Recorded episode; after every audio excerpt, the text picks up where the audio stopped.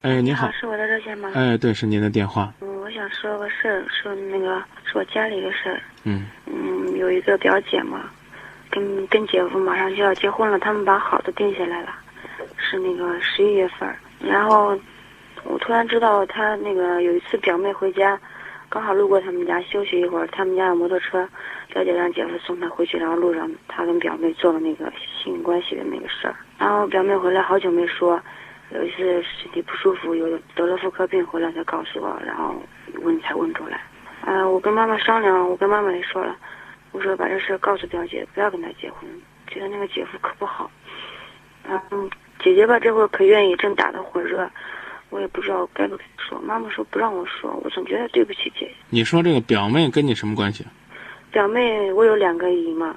表妹是三姨家的女儿，说表妹比我小。这个表姐是二姨家的女儿。表妹说，她还给那个姐夫还给了她七十块钱。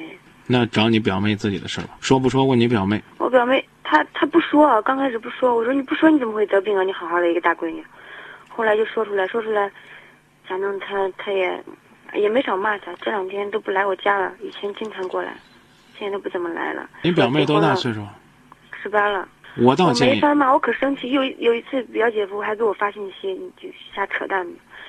他我也没见过他，他就发信息说这也说那样，反正我说话说的也不太好听。我说对我姐姐好点，他那个姐夫嘴巴可甜，可会说。现在姐姐可喜欢他。那是那那是你姐眼睛有问题，这谁看不出来啊？一说这婚事一破，他跟我三破了，活该。用摩托车送送你家那个表妹，就能送出这样的事儿，似乎你那个表妹还在半推半就当中。而你姐就真的这么糊涂吗？哎，然后他们现在，我表妹跟姐夫他们现在还打得火热了，还经常发信息。有一次表妹手机没电，了刚买的，要充时间长，放在我家充。那个姐夫发过来信息，我都看了。我妈妈一直不让我说，有一次我说，我说你不说我说。嗯，那可以。我妈就骂我，我也不知道该。我们说，是出于什么呢？出于对正义、对公理的一种态度。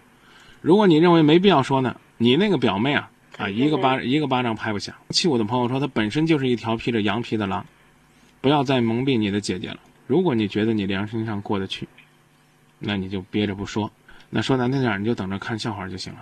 那我一说到这儿，我们我二姨跟三姨家的亲戚肯定有点。我这样一说，我你这样一说，那个男人和你二姨家就没关系了，明白了吧？他你姐还嫁这样的人，那你姐犯傻。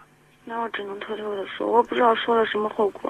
妈妈死活不让我说。哎呀，不吐不快，你就去说。哎，指不定呢。你要是这事儿说了呢，你以为呢？他们两家黄了，说不定你三姨那姑娘呢，啊，就颠颠的就去找这男孩了。他觉得好，嗯，对，就是这样。指不定呢，对不对？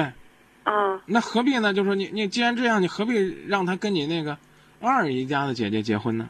不要害自己的那个。一个是表妹啊，一个是表姐嘛。我就说你害了一个表妹了，你不管你这表妹自愿的不自愿的，反正是自己把自己给害了，害了呢，自己还觉得很美。那让他随便，我刚说了，你你妈呢？还还听到这节目还咬着牙恨我呢。手机尾号为零三七九的朋友说，说是对你姐好。哎呀，真是可难受啊！说到这儿了，眼睁睁的看着一个人在犯罪，看着自己的表妹在堕落，看着自己的表姐在受骗，你说说不说？反正是我说要说，好吧。那我就说到这儿啊，不客气。